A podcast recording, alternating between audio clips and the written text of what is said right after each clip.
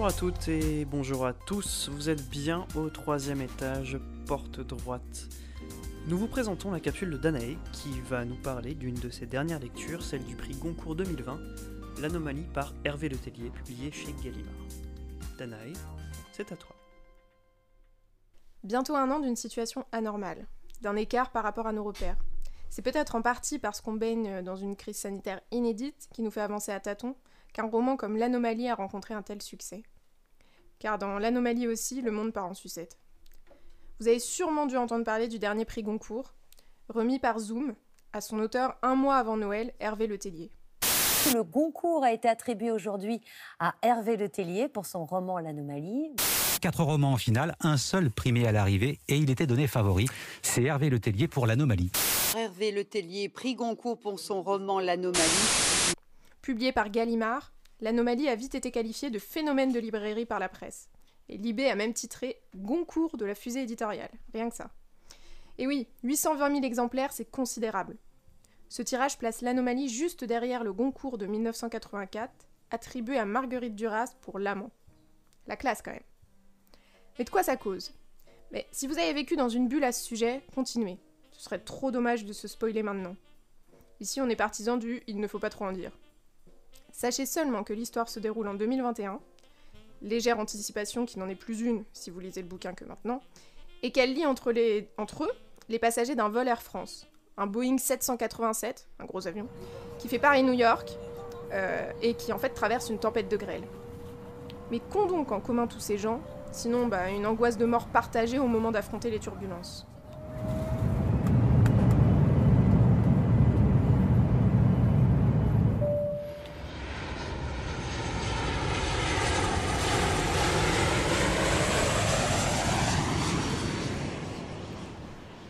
Parmi les personnages principaux, un écrivain solitaire et pas vraiment reconnu, une monteuse aux amours compliqués, une pop star nigériane dissimulant son homosexualité, un tueur à gages précis et froid, enfin un tueur à gages quoi, une gosse abîmée, vraiment abîmée, et fan de batraciens, une redoutable avocate noire américaine, de jeunes génies en mathématiques très sympathiques.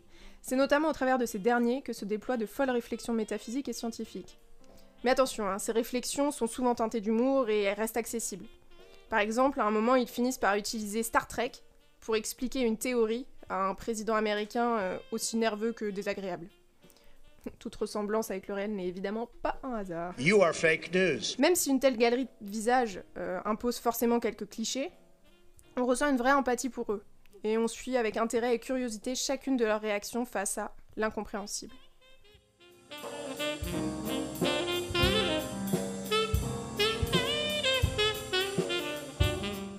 Car il s'agit bien de science-fiction, ou du moins des codes de la science-fiction. D'un amusant mélange entre, euh, disons-le pêle-mêle, Matrix, Lost, Black Mirror, The Leftovers, sans doute un peu de Sense8 aussi, avec cette connexion entre des personnages de plusieurs nationalités. Il y a un petit côté euh, mondialisation heureuse dans ce livre. Et question genre, on flirte euh, aussi bien avec le polar, avec la maîtrise vraiment incontestable du suspense, qu'avec plus un roman de sentiment, puisqu'on a aussi euh, de l'humour, de l'ironie. Enfin, il y en a vraiment pour tous les goûts. C'est un livre grand public, décapant, qui vulgarise la science et rend la science-fiction super digeste. Oh, presque trop, reproche certains. Dis donc, Jamy Mais l'auteur assume son côté populaire. En fait, une chose est certaine. Hervé Letellier s'éclate, et c'est contagieux. On sent le plaisir qu'il prend à déployer son récit, à croiser les fils, à balancer des références aussi bien issues de la culture populaire, comme Elton John ou Interstellar, que de la littérature plus classique.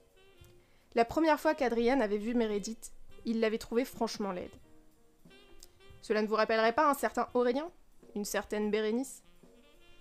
Et un autre exemple, lorsqu'un des personnages passe un entretien confidentiel avec les services secrets américains, c'est du polar et de la science-fiction, hein, je vous ai dit, il s'insurge.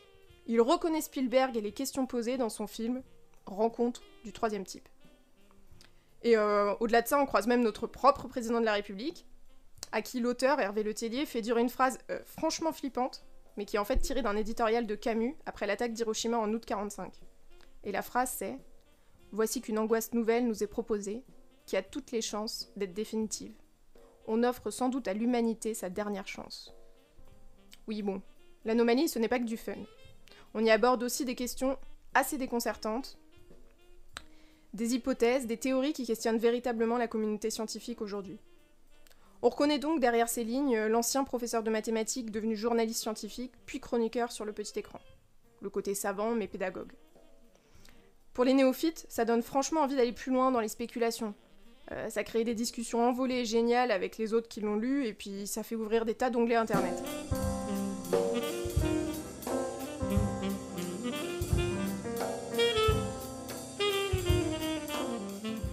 Faut bien le préciser, Hervé Letellier n'en est pas à son premier coup d'essai. L'Anomalie, c'est son neuvième roman, son 28e livre. Il paraît même qu'il a commencé à écrire à 15 ans. Précoce. Il est aussi et surtout président de l'Oulipo depuis 2019. L'Oulipo, c'est l'ouvroir de littérature potentielle. Un collectif d'amoureux des mots. Au départ, euh, société secrète, ouais. Créé en 1960. Bon, après, ça est devenu un peu moins secret. hein. Et leur passion?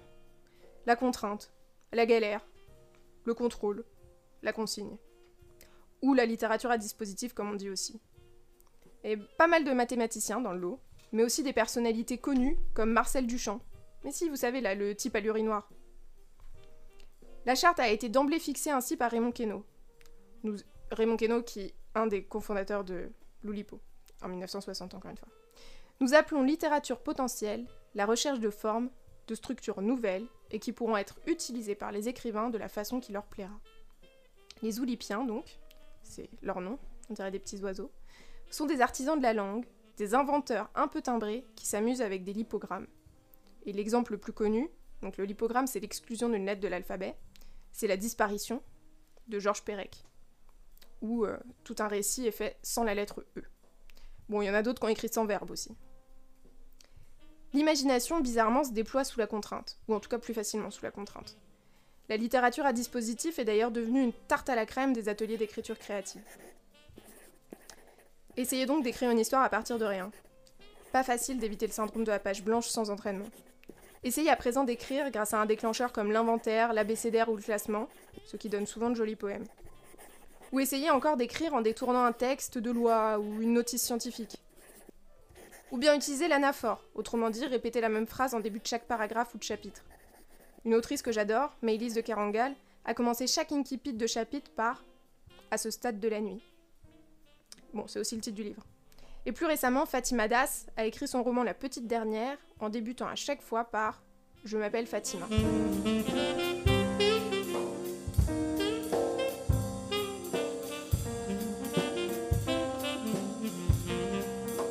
Mais revenons à nos moutons, ou plutôt à nos avions, ou plutôt à Hervé Letellier. Côté expérimentation textuelle, il a produit beaucoup de choses. On parlait d'abécédaire, bah en voilà un de son jus. A bradé, 5 danseuses en froufrou grassouillettes, 8 ingénues joueuses kleptomanes le matin, 9, 11 peut-être, quadragénaires rabougris, 6 travailleuses, une valeureuse valkyrie, X youpies zélés. Bon, il y a toutes les lettres de l'alphabet en- chaque mot. Il a aussi écrit Joconde jusqu'à 100, vous pouvez remarquer le, le petit clin d'œil, le petit jeu de mots, où il développe un tas de points de vue sur Mona Lisa. On pourra lire notamment le point de vue du médecin, de l'amoureux éconduit, du pizzaiolo à domicile, qui donne son avis sur Mona Lisa. Et aux éditions Mille et nuits, Hervé Letellier a publié C'est un métier d'homme. Et là, c'est donc un récit avec une vingtaine d'autoportraits euh, gentiment zinzin. Je vous en livre un. Mon métier consiste à descendre du haut de la montagne jusqu'en bas. À descendre le plus vite possible, c'est un métier d'homme. D'abord parce que lorsqu'il est en haut, l'homme a envie de descendre en bas. Ensuite, parce que lorsqu'il y a plusieurs hommes en haut, ils veulent tous descendre plus vite les uns que les autres. Un métier humain.